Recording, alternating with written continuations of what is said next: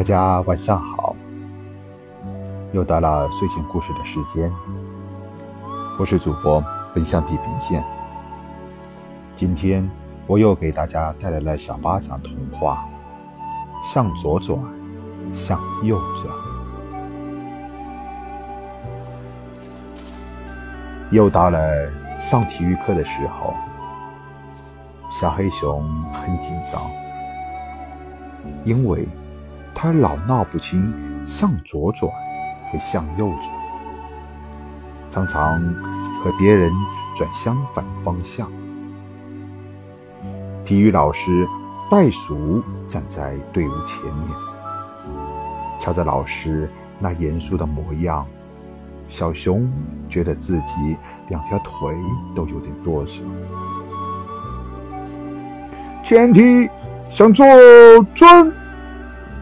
袋鼠老师响亮的喊着口令，大家都向左转，只有小熊转了相反的方向。他和小兔来了个面对面。小兔用手指指小熊的鼻子说：“傻熊，转错了。”小黑熊赶紧换了个方向。过了一会儿，老师喊向右转时，小熊又成了向左转。他和熊猫来了个面对面。熊猫捅捅小熊的肚子说：“转错了。”小熊又赶紧来了个向后转。队伍解散了。小熊独自躲在操场的边上，他很难过。这时，小兔过来说：“小熊，我刚不应该说你是傻熊，你平时很聪明的。”不，小熊难过的说：“我是个傻熊。”我连左和右都时常搞错，你会记住的。熊猫也赶来说：“你记住，你这只手臂是左，这只手臂是右。记住了，就不会搞错。你记住了。”小熊不好意思的说。过了一会儿，他又问自己：“要是忘了怎么办呢？”有办法。小熊说：“我把左边的手掌伸直了，把右边的手掌握成拳头。我要时刻提醒自己，右掌伸直的这边是左。”拽成拳头的这边是右，又到了列队的时候，袋鼠老师喊：“向左转。”手掌伸直的这边是左，小熊赶紧左转。可是他又和小兔来了个面对面，他刚想转身，被小兔拉住了。小兔不好意思地说。我是个傻兔，手拽拳头的这边是右。有一次，小熊刚朝右转，和熊猫来了个鼻子对鼻子。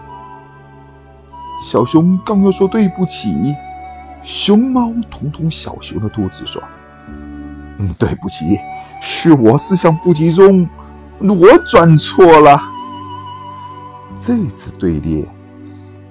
小熊一次也没转错。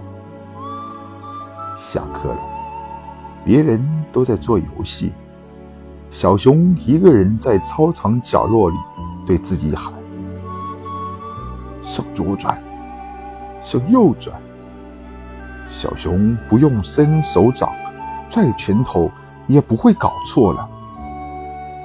小熊抬头向前看看，远远的。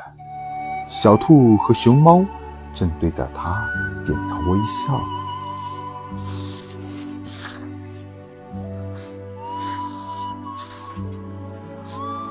小朋友，小熊的办法好不好？在我们呃大一点，有的小朋友可能会在幼儿园里面会接触到队列队，老师有的时候也会喊向左转，向右转。当你们分不清左右的时候，你们会不会采用小熊的这样的方法呢？或者？你们会有比小熊更好的方法，那你们愿不愿意和其他的小朋友一起分享呢？如果你们愿意的话，就让爸爸妈妈把你们的方法给我留言，让其他的小朋友听我的故事的时候，也能知道你们的好方法。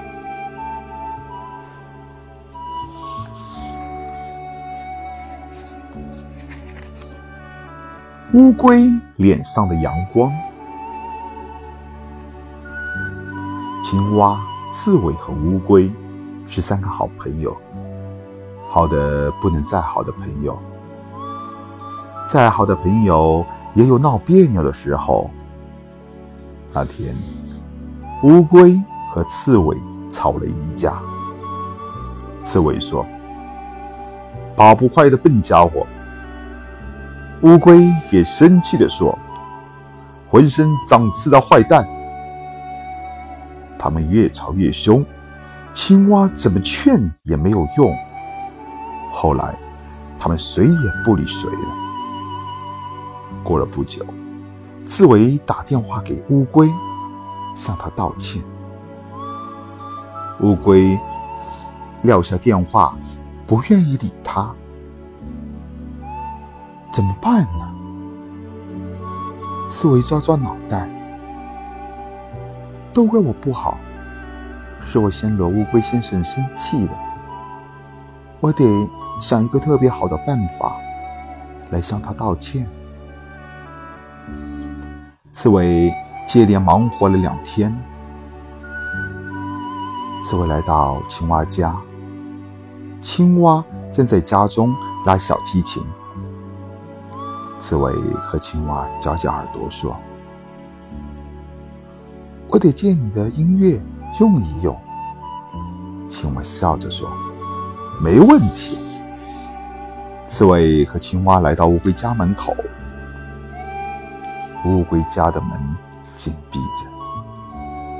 刺猬爬上窗台一看，乌龟正坐在屋子里，脸色阴沉沉。像是要下雨的天空。刺猬一挥手，青蛙开始拉起了它的小提琴，琴声像小溪水在草地间流淌着，琴声流进乌龟的小屋里，乌龟的脸开始变晴天了，使劲啦！刺猬轻声说：“琴声仿佛在说，有三个好朋友在溪边游玩，溪水上面有小鱼儿在跳跃。乌龟的脸上开起来有了阳光了，使劲啦！”刺猬兴奋地说。青蛙拉得更起劲了。小溪边上响起快乐奔跑的声和笑声，连小鸟也飞来枝头听小青蛙拉琴。乌龟家的门打开了，满脸笑容的乌龟跑出来说：“我知道你们在门外。青蛙，你拉的是什么曲子啊？这么好听！”我拉的曲子叫《小溪边的三个好朋友》。青蛙又拉了一段音乐，这是小溪在召唤他。我们快去溪边玩耍吧。乌龟朝着两个朋友说：“请看我变完一段魔术再去。”刺猬说：“刺猬嘴中念念有词，说声‘骗’。”他从树丛里拉出一辆小板车，板车上还有一张小板凳。刺猬把乌龟请上板车，说。我要向你说声对不起。”乌龟说，“我也要向你道歉。”青蛙又拉起了小提琴，在欢乐的音乐伴奏下，刺猬拉着板车在路上快乐地走着。车上坐着乌龟和车子前后的两位朋友，脸上都满是阳光。连小鸟也快乐地跟在他们的身后。好了，各位小朋友，我的故事讲完了。如果你们喜欢，就让爸爸妈妈关注“奔向地平线”的栏目，让我的故事伴你们快乐成长。晚安，各位小朋友，再见。